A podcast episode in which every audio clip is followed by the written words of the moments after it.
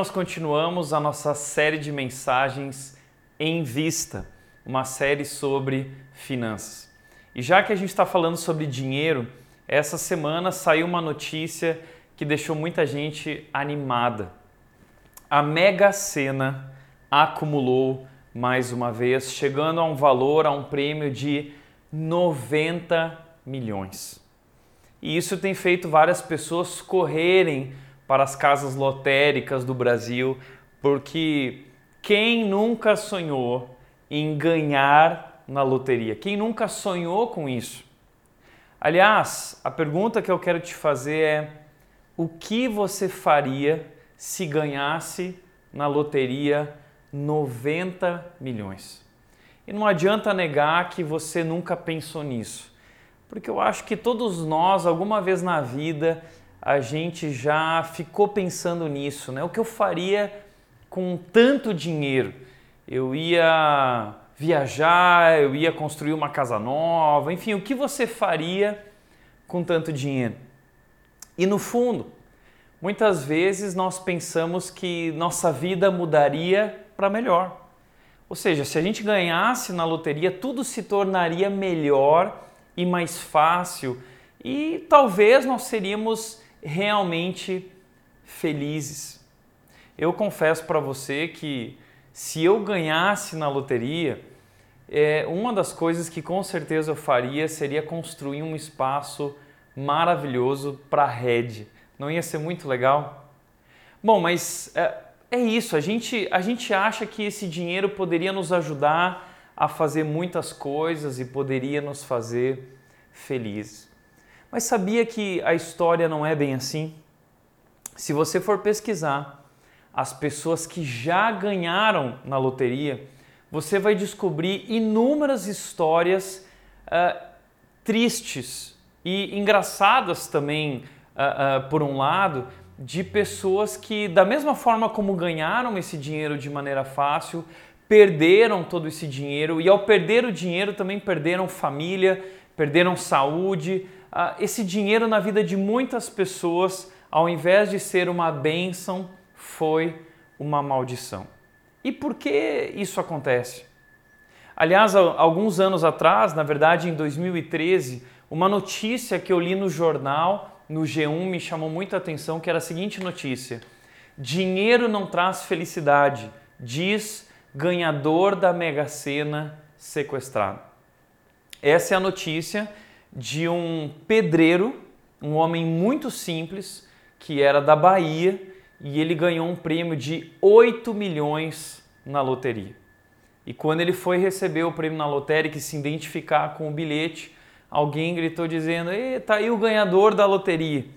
No dia seguinte, ele e seu irmão foram sequestrados, levados para um lugar lá no meio de Mariporã, um cativeiro e os sequestradores queriam uh, conseguir todo esse dinheiro para eles e, e, graças à polícia que estava num, numa perseguição desses bandidos por outras questões, outras é, é, eles estavam procurando esses bandidos há muito tempo e conseguiram encontrar os bandidos e aí encontraram junto esse pedreiro.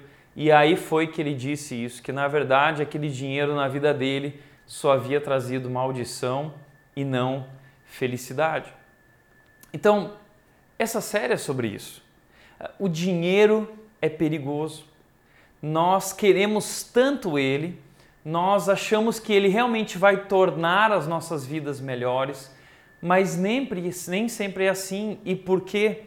Porque como vimos até aqui, o dinheiro ele tem uma face sombria e o dinheiro tem uma face luminosa. Ele tem um lado muito perigoso mas se nós soubermos administrar o dinheiro da maneira correta, nós podemos usar ele para coisas e propósitos grandiosos. É por isso que o que eu quero falar hoje com você é sobre planejamento. Planejamento é uma das ferramentas que nos ajuda a lidar com o dinheiro da maneira correta. Aliás, a nossa série está trabalhando três segredos sobre a, a saúde financeira, três segredos sobre como lidar com o dinheiro na, através dessa e usá-lo para coisas boas na nossa vida. A gente falou sobre contentamento na semana passada. O primeiro segredo é resolver esse nosso problema no coração, esse amor que temos pelo dinheiro, resolver essa ganância que nos coloca em armadilhas e destrói a nossa vida. E hoje nós vamos falar sobre planejamento e na semana que vem investimento. Isso é o que eu tenho chamado de CPI: contentamento, planejamento e investimento. E falando sobre planejamento, o que nós precisamos entender e o que eu quero apresentar hoje aqui é que o dinheiro só contribui para a sua felicidade se você o administrar bem. Se você não administrar bem o dinheiro, você vai acabar sendo controlado por ele. E isso pode destruir a sua vida. Então, olha que legal, a Bíblia nos apresenta isso, a Bíblia fala sobre isso. Provérbios capítulo 1, 21, versículo 5, diz o seguinte: Quem planeja bem e trabalha com dedicação, prospera. Quem se apressa e toma atalhos, fica pobre. Quem foi que escreveu isso? Quem escreveu o livro de Provérbios foi Salomão. E Salomão é simplesmente um dos homens mais ricos que já existiu nesse mundo. Ele é um bilionário. E as pessoas, sempre que elas querem dicas de como enriquecer, dicas sobre finanças, elas procuram dicas daqueles que obtiveram sucesso nessa área. E hoje no nosso mundo existem bilionários ensinando, escrevendo livros, dando cursos. Mas nós temos um bilionário na Bíblia. E esse bilionário nos trouxe dicas de como lidar com o dinheiro. Afinal de contas, se nós não soubermos administrar bem ele, nós seremos controlados por ele. Então, olha que legal o que Salomão nos ensina aqui nesse texto. Ele diz: quem planeja bem. Planejamento é algo que nós precisamos desenvolver na nossa vida se nós queremos prosperar, se nós queremos crescer, se nós queremos obter sucesso da maneira correta. Antes da gente entrar em ação, a gente precisa pensar, a gente precisa obter discernimento. Provérbios 3,14, Salomão disse o seguinte: Pois a sabedoria dá mais lucro que a prata e rende mais que o ouro. Então você quer descobrir um investimento que renda mais, você quer algo, encontrar algo extremamente lucrativo. O que esse bilionário está dizendo é que o segredo começa no planejamento. O planejamento, a sabedoria dá mais lucro que a prata e rende mais que o ouro. Por isso, antes de entrar em ação, planejar, obter discernimento e ter um plano não só de vida, mas também um plano para o seu dinheiro, sobre como administrar ele. E ele continua dizendo: quem trabalha com dedicação prospera. Ou seja, o crescimento na nossa vida, o desenvolvimento, a prosperidade, isso é algo bíblico. A Bíblia não é contra o dinheiro, a Bíblia não é contra a riqueza. O problema não é o dinheiro, mas como você ganhou esse dinheiro e como você gasta esse dinheiro e como esse dinheiro controla a sua vida, qual o lugar que esse dinheiro ocupa na sua vida. Mas a Bíblia nos ensina que se nós soubermos usar o dinheiro da maneira correta, inclusive nós podemos uh, investir esse dinheiro na obra de Deus e no reino de Deus. Então a Bíblia não tem nenhum problema com ser rico. Mas o problema da Bíblia é quando a riqueza, a busca por dinheiro toma o nosso coração. É ali que a gente se perde e como vimos no começo da nossa série lá, Paulo enviando dicas para Timóteo, muitos se desviaram da fé por causa do dinheiro, porque o dinheiro compete com Deus. O dinheiro quer ocupar o lugar de Deus na nossa vida, quer tomar o nosso coração. E com isso, muitos uh, se afligiram de muitos sofrimentos, diz Paulo, pessoas que destruíram suas vidas. Então o dinheiro tem esse poder de tomar o nosso coração e destruir a nossa vida. Talvez você é alguém hoje que está assistindo essa mensagem, você está vivendo problemas na sua vida financeira, isso trouxe problemas no seu casamento, isso trouxe problemas no seu trabalho, isso trouxe problemas para a sua vida, talvez você já chegou a um ponto de não retorno. O que é um ponto de não retorno? Eu sempre digo que o ponto de não retorno é quando nós é, contraímos dívidas e nós não temos mais como pagar e nos tornamos escravos das dívidas. Então, para a gente não chegar nesse ponto e para que nós possamos encontrar saúde nas nossas finanças, eu quero compartilhar hoje com você quatro hábitos da saúde financeira. E quem vai compartilhar esses quatro hábitos da saúde financeira nada mais é do que Salomão. Salomão, esse bilionário que vai nos ensinar então como administrar bem o dinheiro. Quatro hábitos que, se nós colocarmos em prática, sem dúvida podem nos ajudar a prosperar e crescer fi financeiramente. Primeiro hábito é ganhe honestamente. Primeiro hábito da saúde financeira e para crescer financeiramente é ganhe honestamente. Provérbios capítulo 13, versículo 11, Salomão o sábio disse o seguinte: O dinheiro ganho por meios ilícitos logo acaba. A riqueza conquistada com trabalho árduo, ao contrário, cresce com o tempo. Deixa eu te chamar a atenção aqui para algumas coisas que Salomão é, está falando. Ele diz: o dinheiro ganho por meios ilícitos logo acaba. Sabe que nesse anseio pela riqueza, no anseio por ter, muitas vezes nós optamos por meios ilícitos. Porque a gente sempre tem aquela mentalidade, muitas vezes influenciados pela nossa cultura, essa mentalidade de que, ah, mas se eu fizer tudo direitinho, eu vou sofrer um prejuízo. Se eu declarar tudo no meu imposto, se eu realmente der nota fiscal para todos os produtos que eu estou vendendo, eu, eu vou sair negativo dessa, eu vou me dar mal. Então nós começamos a dar jeitinhos, nós começamos a, a, a encontrar meios para é, é, é, não ter esse prejuízo. São meios ilícitos, a gente acaba se corrompendo. E esse é um problema muito sério. E por mais que isso seja comum na nossa cultura, isso é extremamente perigoso. Uma das coisas que me chamou a atenção, eu nunca esqueci, foi quando aquele homem conhecido como o Lobo de Wall Street, o Jordan Belfort, ele disse o seguinte, que todo dinheiro ganho sem ética e sem honestidade, esse dinheiro vai se perder. E é isso que acontece de fato.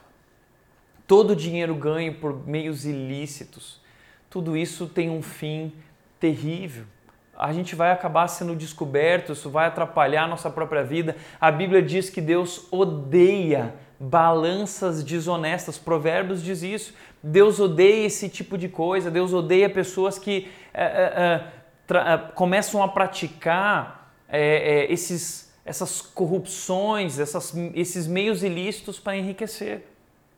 Isso só vai destruir a sua vida. Então a questão é a riqueza conquistada com trabalho árduo. A questão não é encontrar um jeitinho. A questão é realmente trabalhar arduamente, consistentemente, comprometidamente. E a sua riqueza vai crescer com o tempo. É com o tempo que as coisas realmente acontecem. Entenda uma coisa: o sucesso em qualquer área da vida tem a ver com excelência, dedicação, trabalho árduo e longo prazo. Longo prazo. O caminho mais curto para a riqueza é o longo prazo. Não existe essa coisa de dinheiro fácil, não existe essa coisa de enriquecer rapidamente. A Bíblia condena esse tipo de coisa. E hoje mesmo, nosso mundo, os bilionários do mundo dizem isso: não caia nessas ilusões do dinheiro rápido. O dinheiro, o sucesso só vem com longo prazo e muita dedicação. Mas muito antes desses homens dizerem isso, a Bíblia já dizia isso através de um bilionário há mais de 3 mil anos atrás. Falando em bilionário, eu quero te mostrar algo que recentemente eu vi na revista Forbes. A revista Forbes trouxe uma reportagem sobre os 200 bilionários brasileiros. E eu separei dessa lista os primeiros sete, tá legal? Nós temos aqui o José Safra, com 81 anos, o George Paul Lehmann, 80 anos, Eduardo Saverin, 38 anos, Marcel Teles, 70 anos, Carlos Cipicura, 70 anos também, Alexandre Bering, 70, 53 anos e a Luísa Trajano, do Magazine Luiza, 68 anos. O que me chama a atenção dessa lista, em primeiro lugar, é que a média, a faixa etária desses bilionários, se a gente for fazer aqui um, uma, uma conta, você vai descobrir que a faixa etária deles está em torno de 65 anos de idade. Ou seja, isso vem confirmar que a, a prosperidade, o sucesso financeiro e essa estabilidade, ela cresce com o tempo numa visão de longo prazo e não curto prazo. Se você quer enriquecer rapidamente, você pode acabar se dando mal. Agora tem uma outra coisa que me chama a atenção. Uh, essa mesma lista, alguns anos atrás, ela tinha o nome de homens mais jovens. Hoje nós temos aqui apenas o nome do Eduardo Saverin, com 38 anos, que é um dos donos do Facebook Brasil, representante do Facebook, presidente do Facebook Brasil, e hoje é um desses bilionários. Mas essa lista tinha mais jovens. E onde estão esses jovens? Por que eles não estão mais nessa lista? Sabe por quê? Porque eles estão presos. Eles estão na cadeia. Porque buscaram meios ilícitos para enriquecer e é, fizeram fraudes. E quanta gente ganha dinheiro com fraude, com corrupção, com meios ilícitos. Então a gente precisa tomar cuidado com isso. Como diz a Bíblia, Provérbios 28, 20, a versão da mensagem diz o seguinte: o trabalho compromissado e persistente tem sua paga. Esquemas para ganhar dinheiro fácil são pura ilusão. Então, Veja o que esse bilionário está dizendo: o trabalho compromissado e persistente é o trabalho. Qual é o segredo da saúde financeira? É o trabalho compromissado e persistente. O nosso problema é esse, porque a gente não gosta do trabalho, porque a gente quer encontrar um atalho, porque a gente é, quer viver essa coisa da felicidade, da realização. Eu quero um trabalho que me realize é, pessoalmente. E hoje mesmo eu estava vendo um vídeo e de repente entrou aquelas propagandas de YouTube na frente de um cara falando que ele ganhou 20 mil reais no mês sem sair de casa. E aí todo mundo vai lá, os bobos vão lá, clicam e na hora que você clica, esse cara ganha dinheiro. É assim que ele ganha dinheiro pegando bobo, é o pega trouxa. Né? Então essas pessoas vendendo muitas vezes curso, como Jornada Milionária é o nome do curso. Vai ver quanto essa pessoa da Jornada Milionária perdeu na Bolsa de Valores no mês de setembro, no mínimo 30% de tudo que tinha. Então, só que muito você não sabe disso, você vai lá, clica, tá bom? E, e você acaba sendo enganado. Mas não se engane. O que a Bíblia está dizendo é que é o trabalho compromissado e persistente. É o dia a dia. É a juntar aos poucos. É ralação. É com o suor do rosto. É ser um abençoado. Esse é o segredo que Salomão está colocando diante de nós. Então, não se engane. Porque o texto continua dizendo: esquemas para ganhar dinheiro fácil são pura ilusão. Tem muito esquema por aí, já percebeu? Tem muito esquema. Com essas propostas de dinheiro fácil. E nós caímos, infelizmente caímos nessas ciladas. Deixa eu mostrar algumas ciladas e enganos do dinheiro fácil. A primeira delas é a loteria. A loteria realmente que leva milhões de brasileiros a gastar dinheiro nisso todas as semanas, muitas vezes viciando nisso um dinheiro aparentemente fácil. Outra coisa, jogos e apostas. Tem gente que acaba viciando em jogos e apostas, querendo ganhar dinheiro, achando que vai conseguir dinheiro fácil. Quantas pessoas já acabaram é, é, em armadilhas por causa disso? Outra coisa, investimentos milagrosos, isso agora está na moda. Todo mundo tem um tal investimento milagroso. Já teve gente que chegou para mim falando: Tiago, eu tenho uma proposta para a Igreja Red. Apliquem o dinheiro de vocês no nosso banco que vai ganhar 4% ao mês. Eu dei risada na cara da pessoa, porque não existe esse tipo de investimento seguro, né? 4% ao mês, tem gente oferecendo aí 1% ao dia. Isso é loucura, gente. Tem muita, muita gente caindo nessas bobeiras. Isso não existe.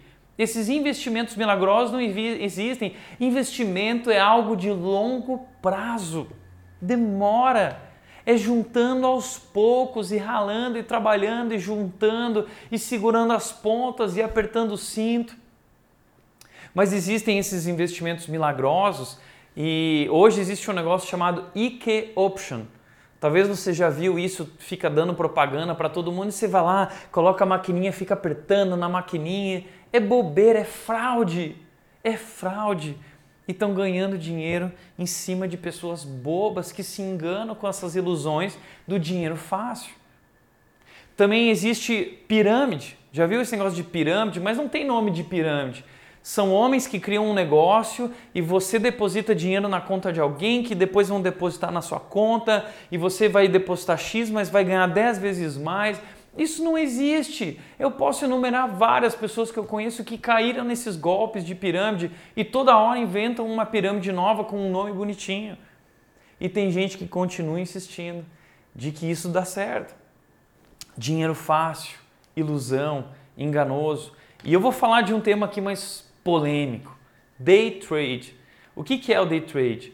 O day trade são os traders, aquela galera que opera na bolsa de valores e a bolsa de valores nada mais é do que investidores que estão investindo em empresas, em parte do capital de empresas, numa visão de longo prazo.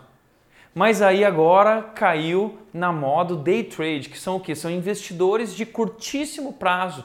Eles compram e vendem no mesmo dia, baseados apenas em especulação de notícias, de análise técnica de, de gráficos, mas nada comprovado que realmente funcione. Os grandes bilionários do mundo, pessoas da área financeira, dizem que esse é o segredo para perder dinheiro. 95, existem pesquisas que mostram que 95% das pessoas que é, é, buscam o caminho do day trade acabam tendo prejuízo e prejuízos enormes e problemas na vida. E eu sou uma pessoa que adora operar na bolsa de valores e investir, e eu posso dizer para você que eu já vi situações assim, vivi situações assim terríveis e que você passa por situações emocionais muito complicadas. Então tem pessoas hoje que me perguntam, Thiago, investir na bolsa é errado? Eu não acho de maneira nenhuma. Se você investir da maneira certa, com a mentalidade certa, não transformando a bolsa de valores num cassino, mas realmente fazendo a coisa do jeito certo, construindo uma mentalidade de longo prazo, de investidor.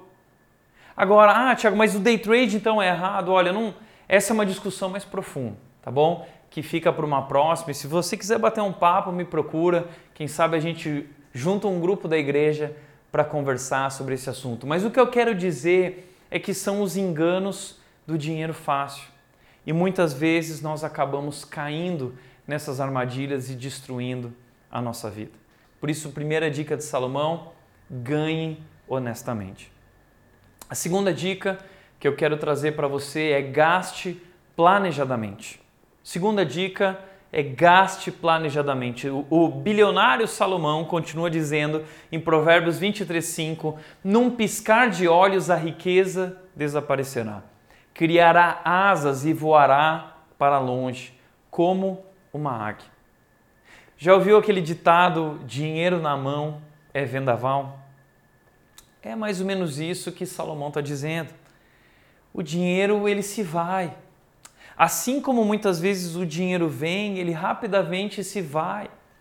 Então nós precisamos aprender a administrar e planejar o uso desse dinheiro, senão ele desaparece. Dinheiro na mão é vendaval.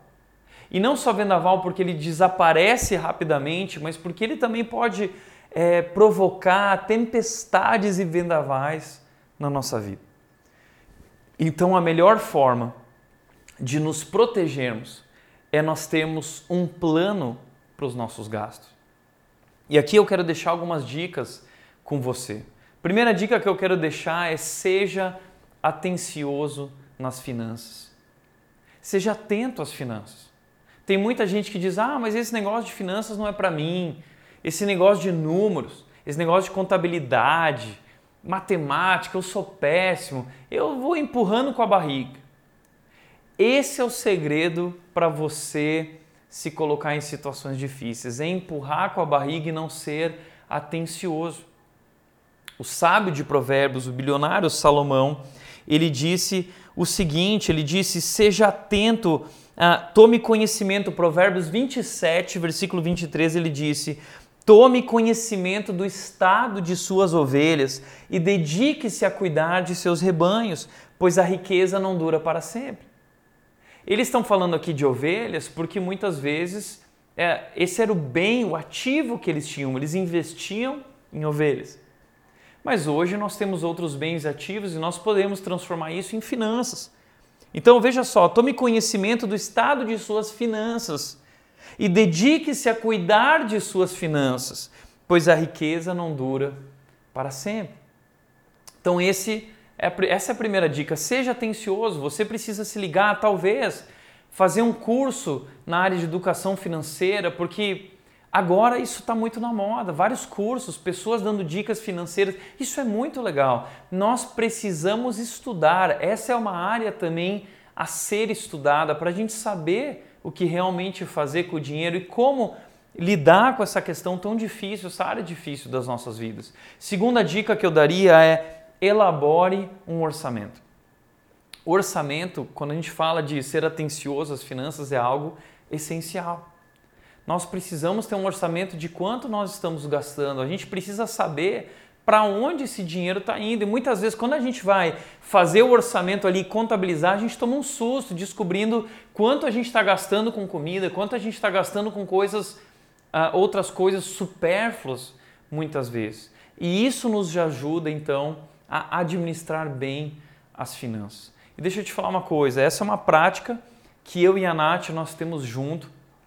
Todo final de mês nós temos o dia do nosso fechamento é, fiscal e financeiro do mês. Então nós sentamos, eu tenho minhas tarefas do fechamento financeiro, a Nath tem as tarefas dela do fechamento financeiro, nós fechamos tudo, nós contabilizamos tudo, nós analisamos tudo e isso nos ajuda a administrar bem as finanças e gastar planejadamente. Aliás, isso também nos ajuda a estabelecer prioridades. Nós conseguimos, a partir dali, é, perceber onde nós gastamos mais e precisamos controlar. E existe algo que nós precisamos comprar, existe algo que nós temos que investir então vamos estabelecer uma prioridade. Isso vem em primeiro lugar, isso aqui em segundo lugar. Não, isso aqui não é importante, vamos deixar de lado e tomamos decisões juntos. Aliás, deixa eu, eu me colocar à sua disposição no seguinte sentido: ah, esse orçamento que nós temos, nós podemos disponibilizar para você. Se você falar, mas Thiago, eu não tenho ideia como eu faço um orçamento, nós temos uma tabela no Excel que a gente pode compartilhar com você e isso pode te abençoar. Se você quiser, procura a gente aí nos canais da Red, no Instagram, no YouTube, chama aí o pessoal e eu vou deixar a equipe de comunicação pronta para enviar esse orçamento para todos vocês. Vocês podem utilizar esse, esse guia para quem sabe conseguir planejar as finanças, tá legal? Estabelecer prioridades, essa dica é muito importante. Não compre por impulso. Nunca compre por impulso. Porque muitas vezes a gente se empolga com algo. Já percebeu? A gente vai dar uma voltinha, aí passa na frente da vitrine, e aí você que é mulher, olha aquela bolsa e você pensa assim: como eu vivi até aqui a minha vida sem essa bolsa? Como eu vivi sem a minha vida sem esse sapato? Como eu vivi a minha vida sem esse produto. Eu gosto de coisas eletrônicas. A gente vai passear no shopping, entra na loja de eletrônicos e você olha aquilo e você fala assim: eu preciso disso para ser feliz, não é? E aí você, e aí vem o vendedor para do seu lado, diz, olha, realmente, né? Esse sapato ficou lindo em você. Essa bolsa tá maravilhosa. Você vai lá na vitrine, você está provando a roupa da loja. Quando você sai, tá lá a vendedora ou vendedor dizendo assim: Uau! Eu nunca vi alguém tão lindo com essa roupa. Leva, você tem que levar. Combinou demais com você. E aí tudo naquela loja faz você comprar aquela roupa. Já percebeu? Eu já percebi isso. Muitas vezes eu vou numa loja lá no shopping, dar uma olhadinha numa roupa. Quando eu olho no espelho, a roupa tá assim, ó, que eu olho assim, nossa, eu até olho e falo assim, eu tô mais forte, tô mais bonita. Eu não sei, eu não sei o que existe nos espelhos das lojas do shopping, mas tem alguma mágica lá, algum lance de iluminação que a gente se olha e a gente fica maravilhoso. Aí você chega em casa e põe a roupa e fala assim: nossa, mas ficou estranho, não tá legal não. Né? E aí você se arrepende muitas vezes. Mas realmente as lojas, os comerciantes se aproveitam desse impulso. E eu e a Nath tomamos uma decisão de nunca comprar nada sem antes sair da loja, ir para casa e amanhecer esse apetite de consumo e realmente pensar nisso da maneira certa, fazer pesquisas maiores, melhores, e isso nos ajuda a lidar com esses apetites que vêm instantaneamente. E qual é o problema com esses apetites? Deixa eu te mostrar algo que o André Rocha disse, que é um economista, ele disse o seguinte: as emoções embaçam nossa cognição. Então esse é o nosso problema. Na hora que a gente está na loja, vem aquele impulso, o apetite, as emoções e elas embaçam a nossa cognição, o nosso pensamento. A gente não pensa direito. A gente olha, tá lá o cartão de crédito e fala assim, mas está aqui, ó, eu posso passar e depois eu dou um jeito. Influenciando como lidamos com o dinheiro. Todos lutamos dia a dia para saciar nossos desejos. A gente está sempre lutando né, com vários desejos. Não os preencher nos traz inquietação e insatisfação. Então esse desejo acaba trazendo essa insatisfação se eu não compro, se eu não tenho aquilo. Isso se torna um problema para nós.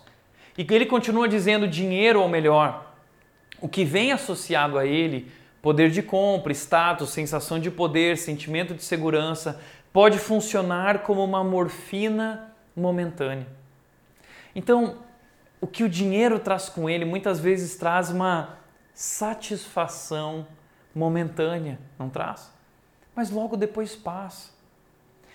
E guarda uma coisa: quanto mais você alimenta o apetite, mais ele cresce. Não existe esse negócio de saciar, vou comprar uma comprinha e vou saciar. Quanto mais você alimenta o apetite, mais ele cresce. Por isso a gente precisa aprender a redirecionar esse apetite. Lembra, esse foi nosso assunto da semana passada. Nós precisamos aprender a redirecionar a nossa busca por satisfação. Não são as comprinhas que satisfazem, não é o dinheiro e o poder que ele traz que satisfaz, mas somente Jesus. O nosso coração é um buraco sem fundo. A nossa alma tem um descontentamento crônico. E só Jesus pode resolver isso e preencher esse vazio e resolver essa nossa questão de satisfação. Então, redirecione essa busca, redirecione teus apetites para Jesus. E aí nós conseguimos construir uma relação saudável com o dinheiro e com o consumo. Então, não compre por impulso. Aliás, o impulso muitas vezes nos coloca diante de dívidas, não é? A gente acaba comprando por impulso. Eu já soube de pessoas que foram à concessionária e saíram com não um carro apenas, mas com dois carros, porque o vendedor disse assim: a gente financia tudo e você sai com dois carros e depois como você vai pagar isso? E as pessoas acabam ficando presas muitas vezes a financiamentos ou cartão de crédito e não consegue, paga a fatura mínima e entra nos juros rotativo que é altíssimo e talvez a maior parte do lucro dos grandes bancos, você acaba ficando preso através de todas essas dívidas. Então, o sábio de Provérbios, ele diz: evite as dívidas. Aliás, ele diz também, além das dívidas, para não ficar preso às dívidas, ele diz: cuidado também com os negócios de ser fiador. Eu já ouvi muita gente me compartilhando aqui na rede que tomou a decisão de ser fiador e acabou destruindo a sua vida. A Bíblia diz para tomar cuidado nessa área. Por quê? Eu gostaria de propor que qualquer coisa que prejudique a sua paz mina a sua felicidade. E se tem uma coisa que prejudica a nossa paz, são as dívidas. E eu sei muito bem disso. Você já sabe dessa história, já compartilhei para você das dívidas que eu assumi no começo da minha juventude, quando eu era um pastor começando e fui lá, gastei todo o meu salário no home theater.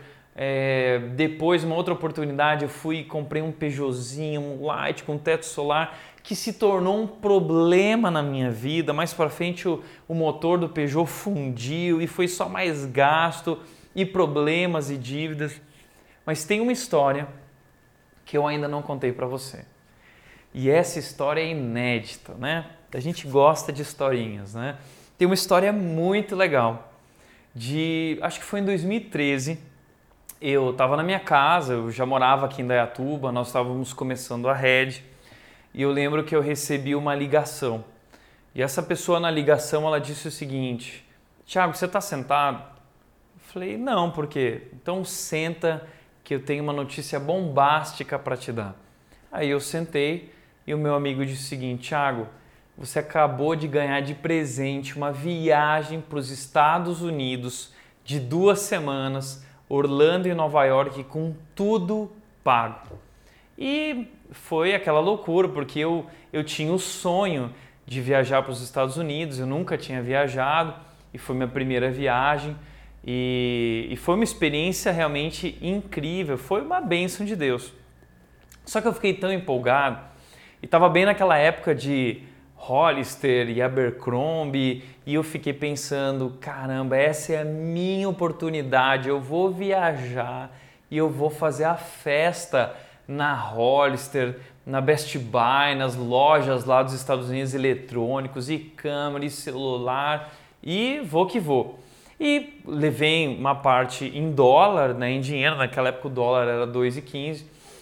E uh, eu lembro que quando eu estava preparando a minha mala, eu levei duas malas. Só que o engraçado é que eu não coloquei nada dentro da mala.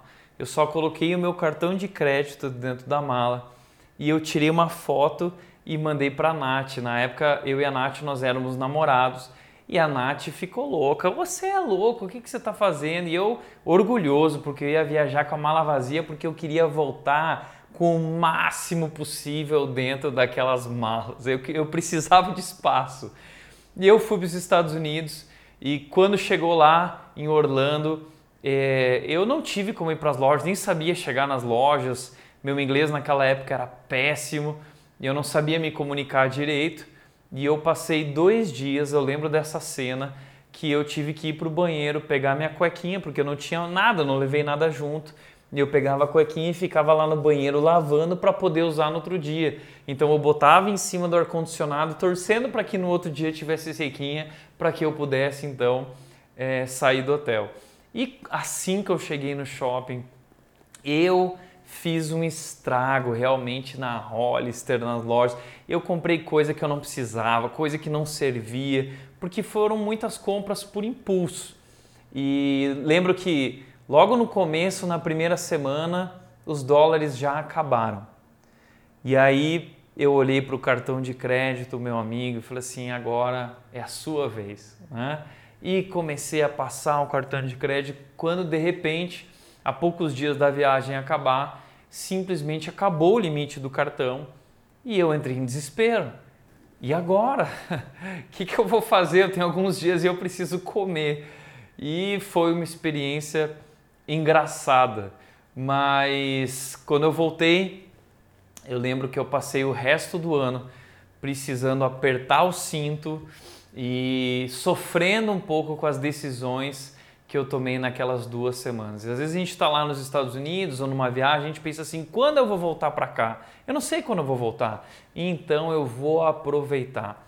Só que muitas vezes, nessa de aproveitar, a gente acaba contraindo dívidas e nos colocando numa situação difícil que acaba minando a nossa paz. E é isso. A má gestão do dinheiro mina a nossa paz. E muitas vezes a gente está num lugar e a gente não consegue curtir aquele momento com as pessoas ou com a nossa família porque tomamos decisões erradas e a gente fica carregando isso. Isso destrói a nossa paz.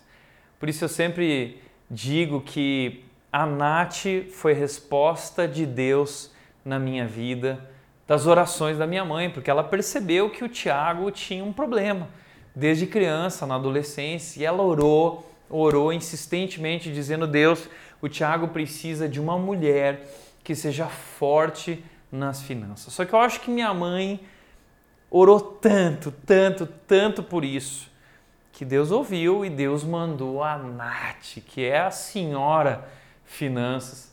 Mas brincadeiras à parte, isso me abençoou muito. Eu sempre digo e eu sempre brinco que a salvação na vida do Tiago foi em primeiro lugar Jesus e depois a Nath. Por isso eu tenho uma, uma última dica para dar que tem a ver com isso, que é o seguinte: compartilhe tudo com o seu cônjuge. Esse é o legal do casamento. O casamento é uma parceria. O casamento é um trabalho em equipe que, se nós soubermos eh, realmente usufruir disso, nós vamos tirar o melhor proveito para a nossa vida. O problema é que muitos casais não praticam isso. Muitos casais não vivem essa realidade. Tem contas separadas, vida financeira separada, planos e gastos separados e já entram no casamento é, com dois pés atrás, pensando o seguinte: vai que não dá certo. Se não der certo, já está tudo organizado, cada um tem a sua vida. E aí, desse jeito, tem tudo para não dar certo, tem tudo para dar errado. E é o que tem acontecido com muitos casais Infelizmente. Se você é um desses casais que tem as finanças divididas, separadas, eu quero te desafiar a repensar isso. É muito importante que você repense porque o que é casamento? Você precisa entender o que é casamento. Casamento significa união. Casamento é uma união, como a Bíblia diz, de uma só carne. Isso significa que casamento é compartilhar tudo, inclusive as finanças. E quem está falando isso não é só a Bíblia, quem fala isso são os especialistas.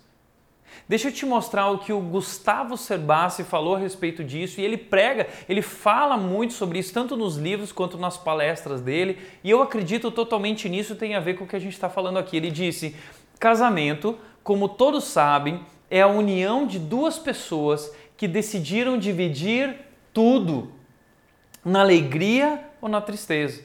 Isso significa que as finanças também fazem parte desse pacote. É dividir as finanças juntos também, é compartilhar, é uma união também da vida financeira.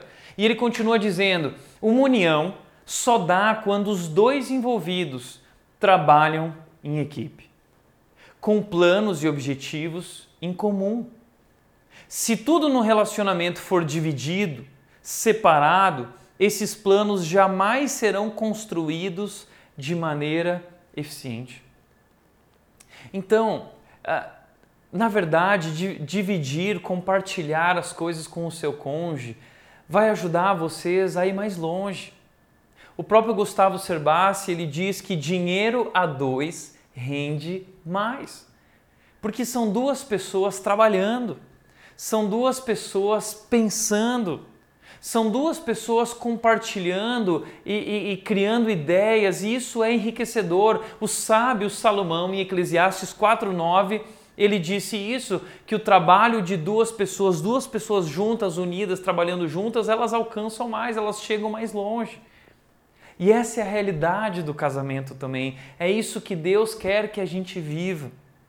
Então aprenda a, a dividir tudo.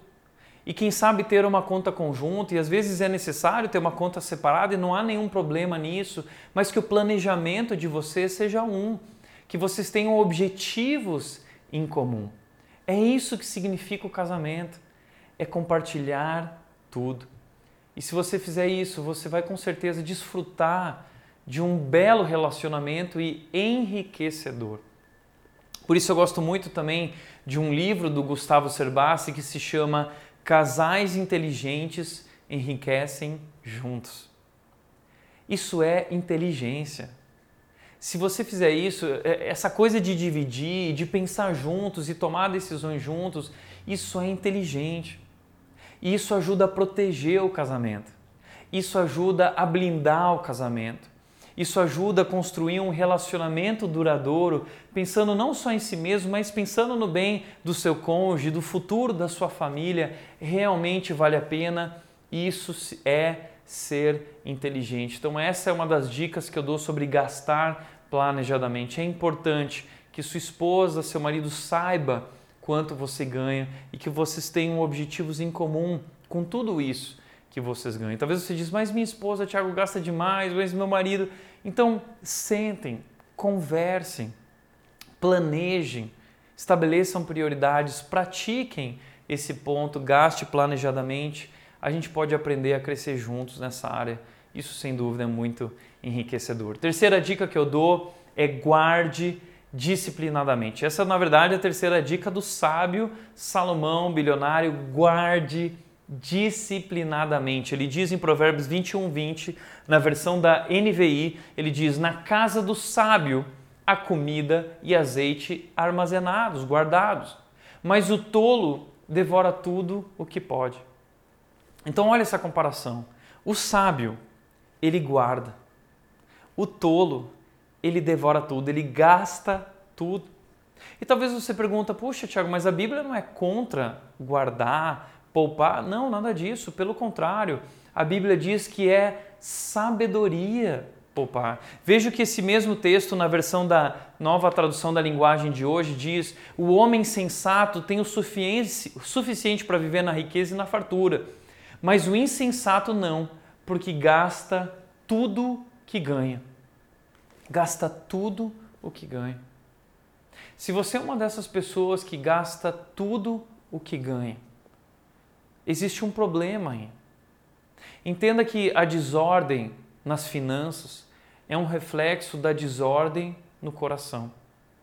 Problemas na vida financeira revelam problemas no coração. Problemas no relacionamento com Deus, problemas de prioridades, e isso pode destruir a sua vida, destruir o seu casamento e a sua família. Por isso, nós precisamos aprender a administrar o dinheiro, controlar os nossos impulsos. E um dos segredos é aprender a guardar, é aprender a poupar. Isso é tão importante que o sábio continua nos ensinando através de um exemplo, nos chamando para olhar para a formiga. Ele diz: a formiga trabalha duro durante todo o verão, juntando comida para o inverno a formiga não vai poder trabalhar durante o inverno, então ela guarda, trabalhando duro durante todo o verão. E nós aprendemos isso de uma maneira difícil no ano de 2020. Nós tomamos um susto com essa pandemia e muitos ali perceberam que não estavam praticando esse princípio tão básico e essencial de guardar, de talvez ter uma reserva de emergência de ter um dinheiro posicionado para momentos de incerteza. E de repente tudo parou, de repente a, a, muitos perderam o emprego e não tiveram mais salário, não tiveram mais sustento e se viram numa situação muito difícil. E ali a, a gente aprendeu de uma maneira difícil a importância de guardar, como a formiga faz, guardar para o inverno, guardar para os momentos difíceis. Isso é bíblico. Mas talvez você diz, Tiago, mas a Bíblia não fala que é errado acumular, então eu não estou acumulando, eu gasto tudo mesmo que a Bíblia diz que é errado acumular. Não use essa desculpa. Isso é texto fora do contexto. Deixa eu te mostrar uma coisa. A Bíblia mostra para nós que existe uma diferença entre poupar e acumular. Existe uma diferença. Qual é a diferença entre poupar e acumular? Poupar é guardar para fins nobres, para eventuais imprevistos, é uma reserva de emergência, é guardar para o futuro, pensando muitas vezes na sua previdência, na sua aposentadoria, não há nada de errado nisso, na verdade, isso é ser sábio, isso é ser inteligente, mas você faz isso de maneira planejada, com um bom propósito, não só pensando em si mesmo, mas sendo também uma pessoa generosa, sem deixar de ser generoso, sem repartir, abençoando outras pessoas, aprendendo também a provisionar não só o suficiente para você, mas também para os outros. Agora, acumular, ao contrário, é guardar por ganância. É porque você quer mais e mais e mais, e você já tem o suficiente, mas você quer mais e mais e mais. Como Jesus nos mostra aquele homem em Lucas capítulo 12, que Jesus diz: a vida de um homem não consiste na abundância de seus bens. E conta o exemplo daquele homem que estava guardando e acumulando, mas ele ia morrer naquela noite. E aí Jesus diz: o que adianta ter tudo isso, mas não ser rico para com Deus? É alguém que não que era egoísta no uso do dinheiro, era ganancioso ou que guarda por avareza o que é essa avareza? É quando você não usa o dinheiro para esse propósito de repartir para um fim nobre, mas um propósito egoísta, pensando apenas em si mesmo. É avareza, é né, um centavo, um real, ninguém pode tocar, não quer repartir nada. É uma pessoa que não é generosa, não sabe repartir. Isso a Bíblia condena. Porque nós somos chamados a administrar esse dinheiro, sendo bons mordomos, ajudando as pessoas ao nosso redor. Por isso, nós devemos guardar. Isso é essencial falando de saúde financeira, sobre prosperidade. Mas existe um limite. Nós precisamos ter sabedoria e nunca deixar de sermos generosos. Por isso, minha quarta e última dica, a Bíblia diz que isso é sabedoria e isso é insensatez. Então, minha última dica é doe generosamente. É isso que nos ensina o sábio bilionário Salomão, ele diz em Provérbios 23:5, quem dá com generosidade se torna mais rico, mas o mesquinho perde tudo. Então entenda que um dos segredos do sábio é repartir, é compartilhar, porque ele entende que, na verdade, a pessoa que é sábia nas finanças, ela entende que o que ela tem não é dela não é só para ela. E ela aprende a repartir. Mas o que nós mais temos visto hoje são pessoas mesquinhas, pessoas que não sabem ser generosas, pessoas que não querem repartir, pessoas egoístas que só pensam em si mesmos. E a Bíblia fala o tempo todo sobre generosidade. Provérbios 19, 17 diz que quem ajuda aos pobres empresta a Deus, está agradando a Deus. O sábio diz em Provérbios 3, 27: ajude sempre que você puder. Nós precisamos fazer disso uma prática, um hábito em nossas vidas. Dar deve ser uma alegria para nós. Jesus disse que, na verdade, existe mais alegria em dar do que em receber, do que em consumir. Se você acha que é, é, é, é que, que, consumir, que, que ganhar, receber é uma alegria, é porque você ainda não experimentou a alegria de dar, de doar, de repartir, de ajudar e construir histórias através desse dinheiro doado, repartido. É sobre isso que nós vamos falar na semana que vem. Na semana que vem a gente vai falar sobre o melhor investimento que existe. Mas, como eu disse, existem pessoas mesquinhas e, e sendo mesquinhas, querendo guardar, acabam perdendo tudo. Deus realmente abençoa pessoas generosas. E uma das coisas que o sábio ele diz, e nós precisamos entender um princípio muito importante, Provérbios 3, 9 e 10, ele diz: honre ao Senhor com suas riquezas e com a melhor parte de tudo que produzir. Então os seus celeiros se encherão de cereais e seus tonéis transbordarão de vinho.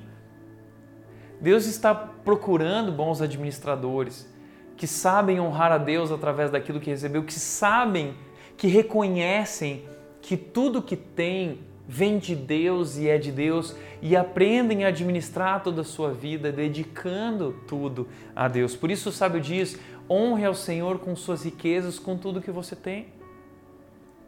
E aqui uma mudança de mentalidade precisa acontecer na nossa vida. Nós temos uma mentalidade de que 10% do que. Ah, Tiago, mas eu já entendi isso aí. Está falando do dízimo. 10% é de Deus e os outros 90% é meu.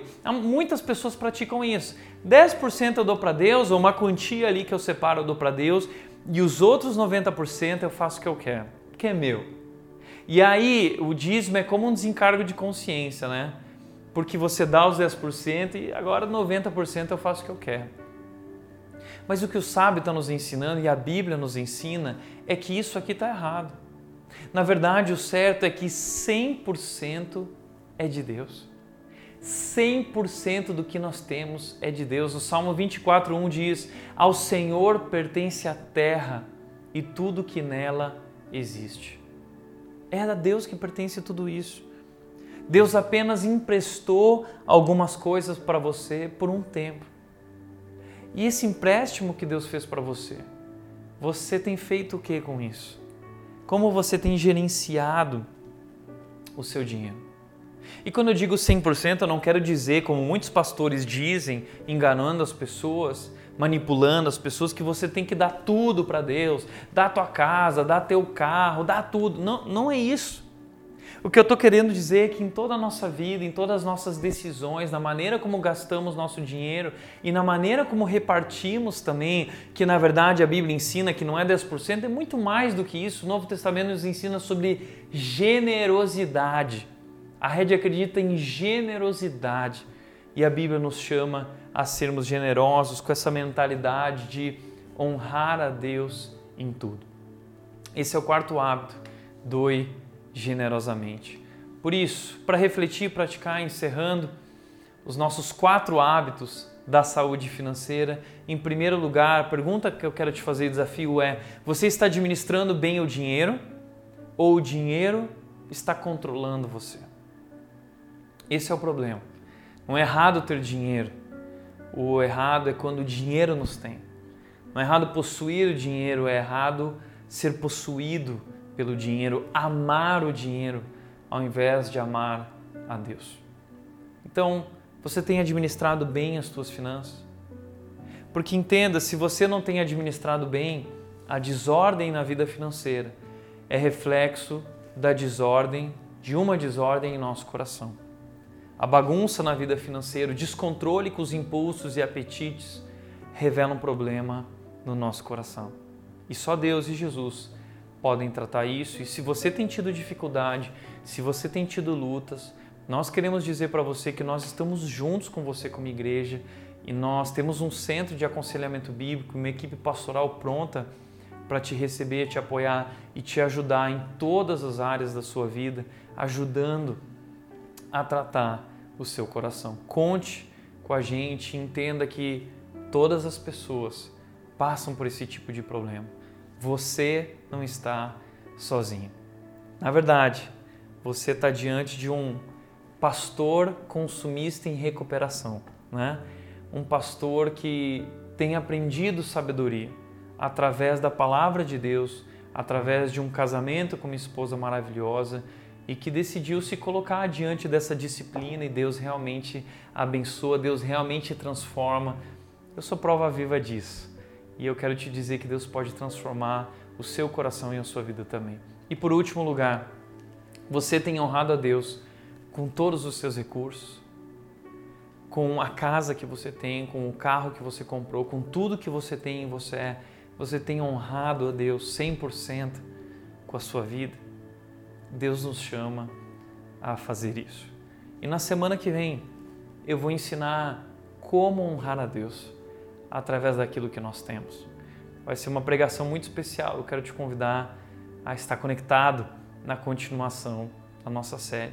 Mas agora eu quero orar por ti e orar para que Deus nos dê sabedoria para lidar com o dinheiro e para, quem sabe, desenvolver esses quatro hábitos que podem nos ajudar a prosperar e alcançar esse sucesso como esse sábio alcançou. Vamos orar?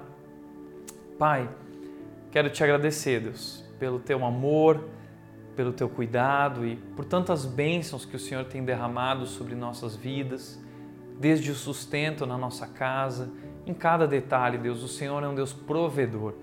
Nós confiamos em Ti, Deus, na Tua provisão, no teu cuidado e nós queremos aprender a descansar em Ti, não ficar preocupados com coisas, mas aprender a confiar é, no Teu plano, naquilo que o Senhor tem feito e aprender também a controlar, Deus, esses desejos, impulsos dentro de nós por consumo, por ter, por satisfazer, quando na verdade sabemos que só o Senhor pode suprir e satisfazer a sede e o anseio do nosso coração. Por isso entregamos nossas vidas a Ti, Deus nos abençoa para aprender a administrar o dinheiro dessa maneira sábia, alcançando a saúde financeira, Pai. Entregamos nossa vida financeira e nosso coração em Tuas mãos, em nome de Jesus. Amém.